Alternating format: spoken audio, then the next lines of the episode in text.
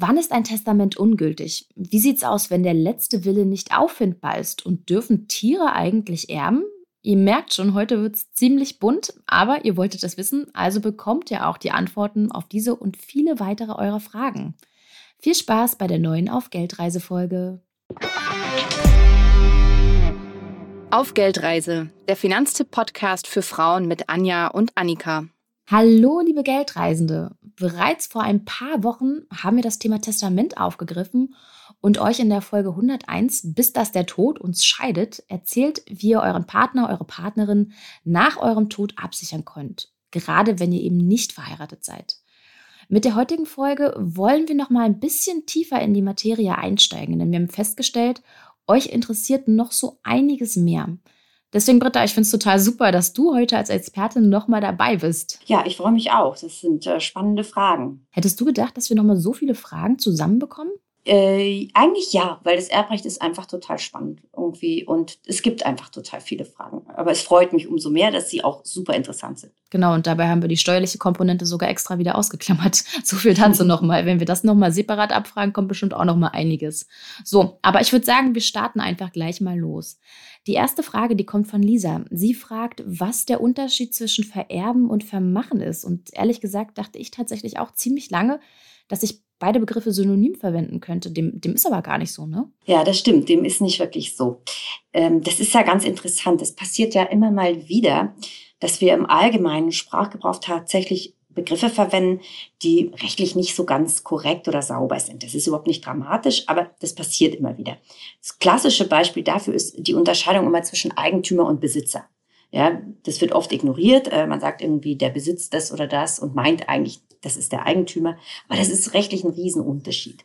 Und bei diesem Begriff Paar vererben und vermachen ist es ganz genauso. Wir verwenden das einfach so, ich vermache dir das, ich vererbe dir das. Das ist rechtlich, aber tatsächlich was ganz, ganz anderes. Und diesen Unterschied, den kann man sich eigentlich ganz einfach merken. Wer etwas vermacht bekommt, ähm, der ist gerade nicht Erbe.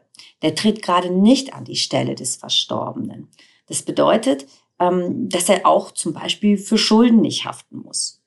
Das Besondere im Erbrecht besteht ja darin, ähm, dass die Verfasser von, von Testamenten manchmal die Begriffe aber ja auch nicht so richtig genau kennen und deswegen manchmal schreiben, ähm, ich vermache meinem einzigen Sohn mein Hab und Gut. Aber damit ist dann eigentlich gemeint, dass er natürlich Alleinerbe wird. Und deswegen muss man diese Testamente auslegen. Wow, das ist auf jeden Fall schon mal ein ziemlich guter Tipp von dir. Unbedingt die richtigen Begriffe verwenden, wenn es darum geht, das eigene Testament aufzusetzen. Hm, wer wann wie viel erbt, das lässt sich ja, ja pauschal eigentlich nicht so wirklich sagen. Das Gesetz, das macht zwar ein paar Vorgaben mit der gesetzlichen Erbfolge und ähm, dem Pflichtteil. Dabei gibt die Erbfolge an, wer wann erbt der Pflichtteil bestimmt, wie viel wem zusteht, wenn er oder sie enterbt wurde. Ähm, ob gesetzliche Erbfolge und Pflichtteil umfänglich greifen, das hängt aber auch nochmal davon ab, ob es ein Testament gibt oder eben nicht. Oder ob beispielsweise ein Paar verheiratet ist. Da wir in der Folge 101 schon so viel drüber gesprochen haben, würde ich das hier am liebsten nur noch mal ganz grob zusammenfassen wollen. Grundsätzlich gilt erstmal die gesetzliche Erbfolge. Das heißt, die Verwandten, die euch am nächsten stehen, erben zuerst und dann quasi in absteigender Reihenfolge. Machen wir mal ein Beispiel von Peter, Peter fest. Peter, der lebt in einer Partnerschaft. Er hat zwei Kinder, ein leibliches und ein adoptiertes. Seine Eltern leben beide noch. Sollte Peter sterben, dann sind seine beiden Kinder sogenannte Erben erster Ordnung. Die Eltern von Peter, die gehören zu den Erben zweiter Ordnung, wie beispielsweise auch Geschwister, wenn unser Verstorbener in dem Fall welche hätte. Die Eltern, die bekämen aber erst was vom Erbe, wenn es die Erben erster Ordnung, also die Kinder in dem Fall, nicht gäbe. Tja, und was ist mit Peters Partner? Wären sie verheiratet, wäre die Sache ganz klar. Dann wäre er auch Erbe erster Ordnung und würde neben den Kindern erben. Da die beiden nicht verheiratet sind, geht sein Partner leider leer aus. Ja, so viel zur gesetzlichen Erbfolge. Oder hast du noch eine Ergänzung, Britta? Nein, das hast du ganz prima und ganz richtig so zusammengefasst. Da bleibt nichts zu ergänzen. Sehr gut. Ähm, was mir bei dem Beispiel aber gerade noch einfällt, wie ist denn das eigentlich mit unehelichen Kindern? Ja, das ist tatsächlich eine spannende Frage. Das ist eigentlich äh, jetzt einen kleinen Ausflug in die Rechtsgeschichte, den wir da unternehmen. Mhm. Und zum Glück. Nach früherem Recht, da galt das nicht-eheliche Kind ähm, trotz blutsmäßiger Verwandtschaft jetzt mit dem Vater als rechtlich eben gerade nicht verwandt. Und diese Bestimmung wurde äh, 1969 abgeschafft. Das bedeutete nämlich, wenn ein Kind nicht ehelich war, also nicht verwandt, dann konnte es auch nicht erben. Mm, ja. Und seitdem, also seit 69, hat man irgendwie gesagt, wir differenzieren da nicht mehr. Nicht eheliche Kinder gelten auch als mit dem Vater verwandt. Und damit schließt tatsächlich auch ein nicht eheliches Kind ähm, Erben zweiter oder weiterer Ordnung aus. Das haben wir gerade in dem Beispiel von dir ja auch gehört. Ne? So, jetzt gab es aber erbrechtlich trotzdem noch eine Besonderheit. Also die, der wurde nämlich immer noch nicht ganz gleich behandelt, dieses nicht eheliche Kind. Ähm, denn das, er wurde nicht richtig Erbe, sondern er hat nur so einen Erbersatzanspruch bekommen. Man wollte einfach verhindern, dass ein nicht eheliches Kind zum Beispiel in der Erbengemeinschaft ist mit den ehelichen Kindern und der Ehefrau oder dem Ehemann oder so, ja, ja. weil man gesagt hat, das sind irgendwie ganz untragbare Konstellationen und deswegen will man einem nicht ehelichen Kind hier tatsächlich nur einen Anspruch auf Geld oder sowas ähm, gegen die Erbengemeinschaft zugestehen. Aber wie gesagt, das ist alles Geschichte. Seit April 1998, also ist jetzt auch schon über 20 Jahre her, wird überhaupt nicht mehr unterschieden zwischen nicht ehelichem oder ehelichem Kind. Irgendwie Kind ist Kind und Kind erbt von Mama und Kind erbt von Papa. Insofern äh, sind wir froh, dass das jetzt hier so klar äh, im deutschen Recht geregelt. Ja, das stimmt. Den Punkt verheiratet, nicht verheiratet, den haben wir ja eben ähm, nochmal aufgemacht. Das macht beim Erben tatsächlich schon einen erheblichen Unterschied. Vielleicht an der Stelle noch die Ergänzung, dass es bei Verheirateten darauf ankommt, ob man in einer Zugewinngemeinschaft lebt. Also quasi das normale Konstrukt, würde ich es jetzt mal nennen, das gilt, wenn ich, wenn ich heirate. Oder ob ich Gütertrennung mit Hilfe eines Ehevertrags vereinbart habe. Könntest du da nochmal erklären, was da die Besonderheiten waren? Ja, gerne. Ähm, es ist eigentlich ganz einfach. Wer ohne Ehevertrag geheiratet hat, ja, der lebt in dem sogenannten ähm, Güterstand der Zugewinngemeinschaft. Und Zugewinngemeinschaft, ähm, das erklärt sich vom Wort her eigentlich auch ganz gut. Das bedeutet, dass das Vermögen von den beiden Eheleuten während der Ehe weiterhin getrennt bleibt. Also das, was irgendwie Ehefrau verdient, bleibt Vermögen von der Ehefrau und das, was der Ehemann verdient, bleibt Vermögen des Ehemanns. Gut, dass du das nochmal sagst, weil ich dachte tatsächlich genau. immer, das, was quasi äh, während der Ehe irgendwie gemeinsam angeschafft wird, man gemeinsam verdient, gehört auch beiden gleichzeitig. Nein, Dem eben ist ja nicht. gerade nicht so, genau. Nee, eben nicht. Also es bleibt während der Ehe getrennt. Ja, das andere wäre Gütergemeinschaft. Dann würde allen beides gemeinsam gehören. Ne? Mhm. Aber bei der Zugewinngemeinschaft ist tatsächlich so, es bleibt getrennt. Und es wird nur etwas ausgeglichen, wenn diese Ehe beendet wird. Und das kann passieren durch eine Scheidung. Dann schaut man, was haben die denn erwirtschaftet in der Ehe und dann wird ein sogenannter Zugewinn ausgeglichen. Mhm. Oder die zweite Variante äh, ist die, wenn die Ehe beendet wird dadurch, dass jemand stirbt. Und da versucht man auch, den Zugewinn auszugleichen. Ähm, und das passiert hier jetzt aber nicht mit einer aufwendigen Rechnung oder sowas, ähm, wie das nach einer Scheidung passiert, sondern das passiert einfach pauschal. Da sagt man einfach, der Ehepartner, der erbt nach der gesetzlichen Erbfolge ein Viertel und wenn er verheiratet in einer Zugewinngemeinschaft war, dann wird dieses Viertel nochmal erhöht um ein Viertel, sodass im Ergebnis der Ehepartner ein Halb erbt neben zum Beispiel vorhandenen Kindern. Ja? Das heißt, dieser, diese Zugewinngemeinschaft führt im Erbrecht dazu, dass das gesetzliche Erbrecht erhöht wird und damit wird pauschal dieser Zugewinn ausgeglichen. Ich hoffe, das war jetzt einigermaßen mhm. verständlich. Und, und bei der Gütertrennung ähm, gibt es das quasi nicht, ne? Da würde ich dann Nein, bei dem ein Viertel bleiben, vermute ich jetzt. Richtig, mal. genau so ist es. Bei der Gütertrennung passiert das gerade nicht. Ja, da wird halt irgendwie gerade der Zugewinn nicht ausgeglichen, ja, weil das einfach von Anfang an getrennt war und getrennt bleiben soll, auch wenn die Ehe beendet wird. Genau. Also jetzt nochmal ganz genau genommen ist es eigentlich quasi so, dass ähm, Zugewinngemeinschaft und Gütertrennung sich eigentlich ziemlich ähnlich sind, wenn ich das jetzt richtig verstanden habe. Der eigentliche Unterschied, der ergibt sich erst bei Scheidung durch den Zugewinnausgleich, beziehungsweise dann entsprechend bei Erben, ähm, bei dem Part, was ich dann erbe. Richtig? Ja, genau. Das sind, das sind schon zwei wesentliche Punkte, auf jeden Fall. Mhm. Ja, ich würde sagen, damit wäre auf jeden Fall die nächste Frage aus unserer Community schon mal beantwortet.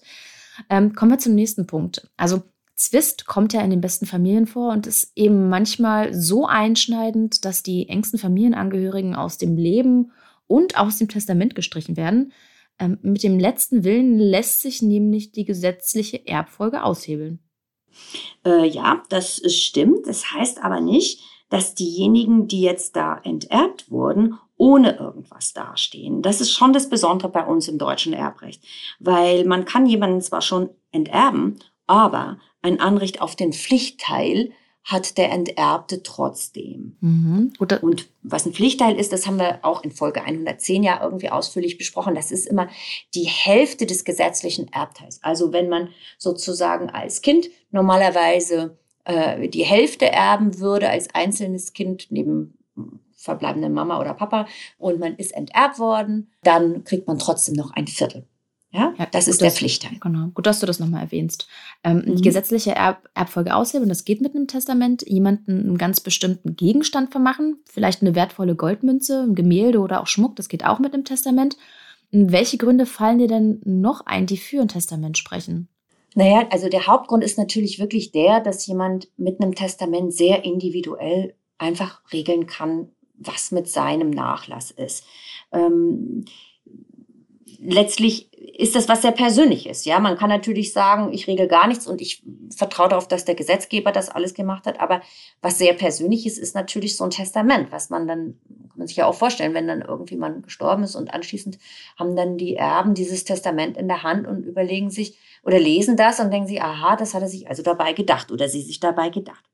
Also zum Beispiel, wann das irgendwie sinnvoll ist. Ähm, äh, stell dir vor, ein Vater hat drei Töchter und auch drei Immobilien. Ja, da könnte man sagen, es ist so ähm, alle drei Erben sozusagen. Ehefrau ist schon verstorben. Jetzt ist aber ja nicht jede Immobilie gleich viel wert. Mhm. Ähm, das führt in dieser Erbengemeinschaft unter den Töchtern wahrscheinlich zu Streit. Weil die eine sagt, Mensch, jetzt hast du aber das schöne Haus äh, in, ähm, äh, sagen wir mal, da am Chiemsee geerbt und ich habe hier äh, in Nordrhein-Westfalen äh, die Wohnung geerbt. Das ist aber jetzt wirklich äh, was ganz anderes. Und äh, ich finde das irgendwie ziemlich unfair. Und dann fängt man an, den Wert irgendwie zu bestimmen und versucht dann sozusagen das irgendwie auszugleichen. Wenn jetzt aber ähm, der, der Erblasser geschrieben hat, ähm, Haus A soll Tochter A bekommen, Haus B Tochter B und Haus C Tochter C, dann wird da jetzt überhaupt ist kein Federlesens mehr zu machen, sondern dann ist das so, dann hat er das jetzt einfach so bestimmt, weil er das so wollte. Ja, und äh, damit braucht man dann auch nicht mehr großartig jetzt den Wert der Immobilien irgendwie ähm, bestimmen zu lassen oder so, weil klar ist, ähm, der hat das bekommen und der hat das bekommen. Mm, ja. Ja.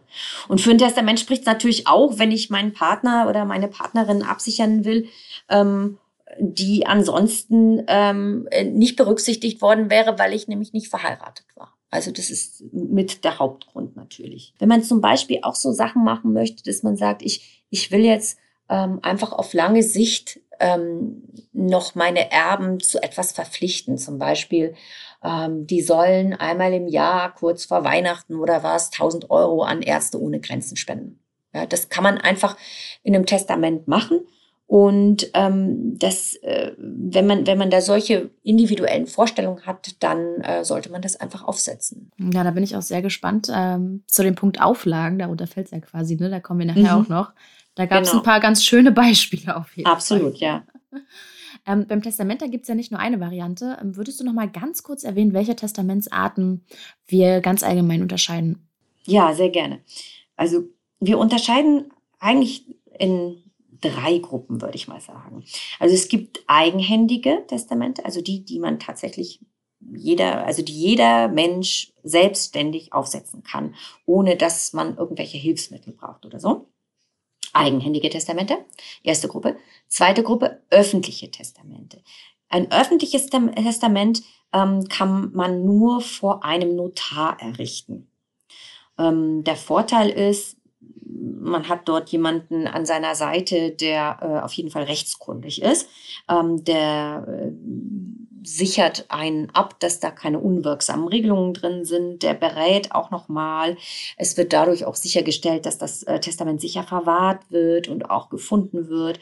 Und es gibt auch überhaupt gar keine Zweifel daran, ähm, ob der Testierende jetzt hier äh, noch ganz bei Sinnen war oder so. Ja, das hat der Notar äh, geprüft und festgestellt. Und damit ähm, gibt es da auch gar keine Zweifel an der Echtheit.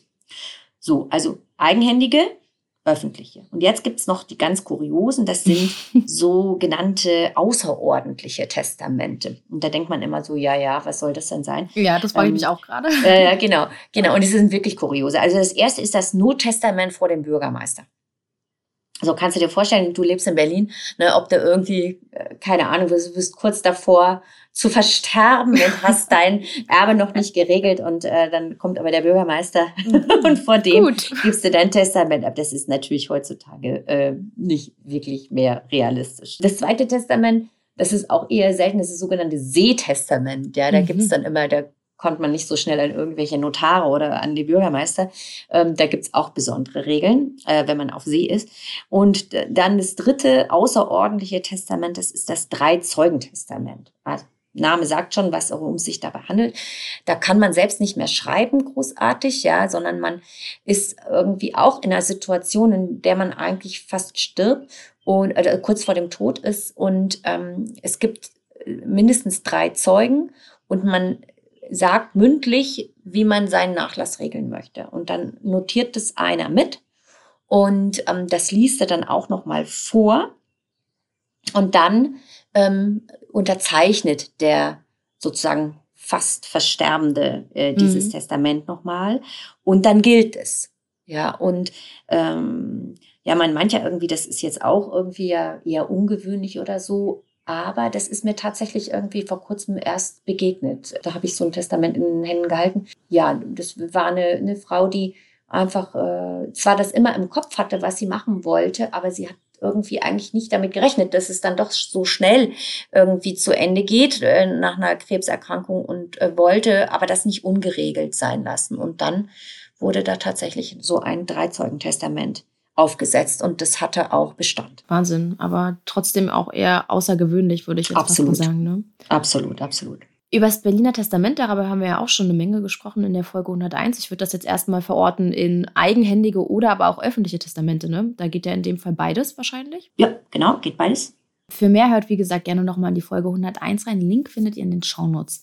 Speziell zum Berliner Testament hatte uns Nina noch eine Frage geschickt. Und zwar, wenn Ehepaare keine Immobilie haben, ist dann diese spezielle Form des Testaments überhaupt nötig? Ja, das ist eine kuriose Frage. Also es ist eigentlich nicht die Frage, ob ein Berliner Testament nötig ist oder nicht, sondern äh, man kann das natürlich auch aufsetzen, wenn man keine Immobilie hat. Ja, das Berliner Testament hat ja irgendwie als als äh, Inhalt, dass man ähm, zu 100, dass man die Kinder erstmal enterbt, ja, sondern dass man zu 100 Prozent sein Vermögen einfach auf den länger lebenden Ehepartner überträgt ähm, und sagt, ich möchte jetzt die Kinder da erstmal außen vor lassen und wenn der verstirbt, dann bekommen die Kinder alles. Das ist das Besondere.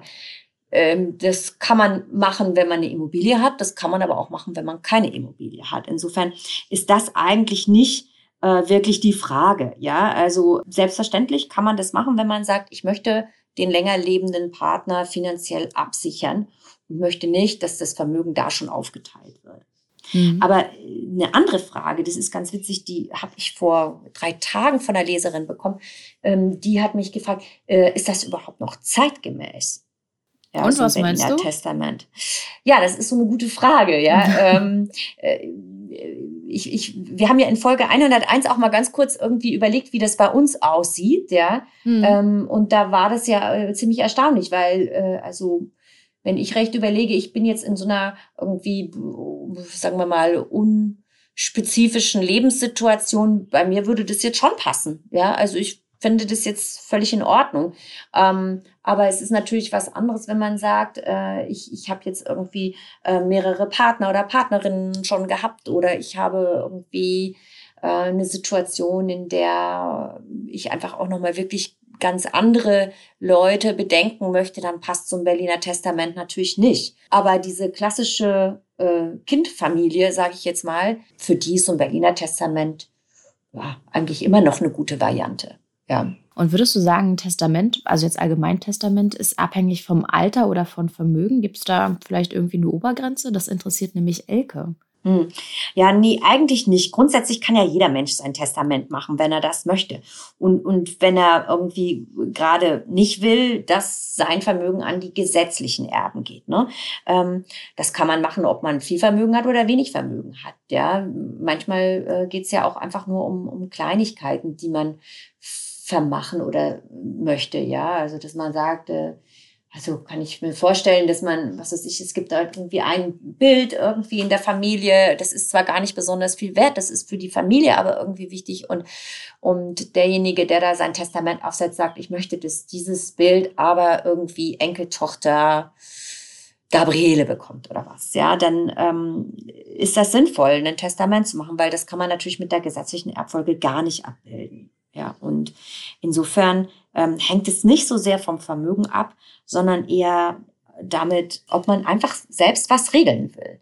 Und das kann man natürlich auch schon machen, wenn man jung ist. Ja, und ähm, muss da nicht warten, bis man irgendwie 70 ist oder so.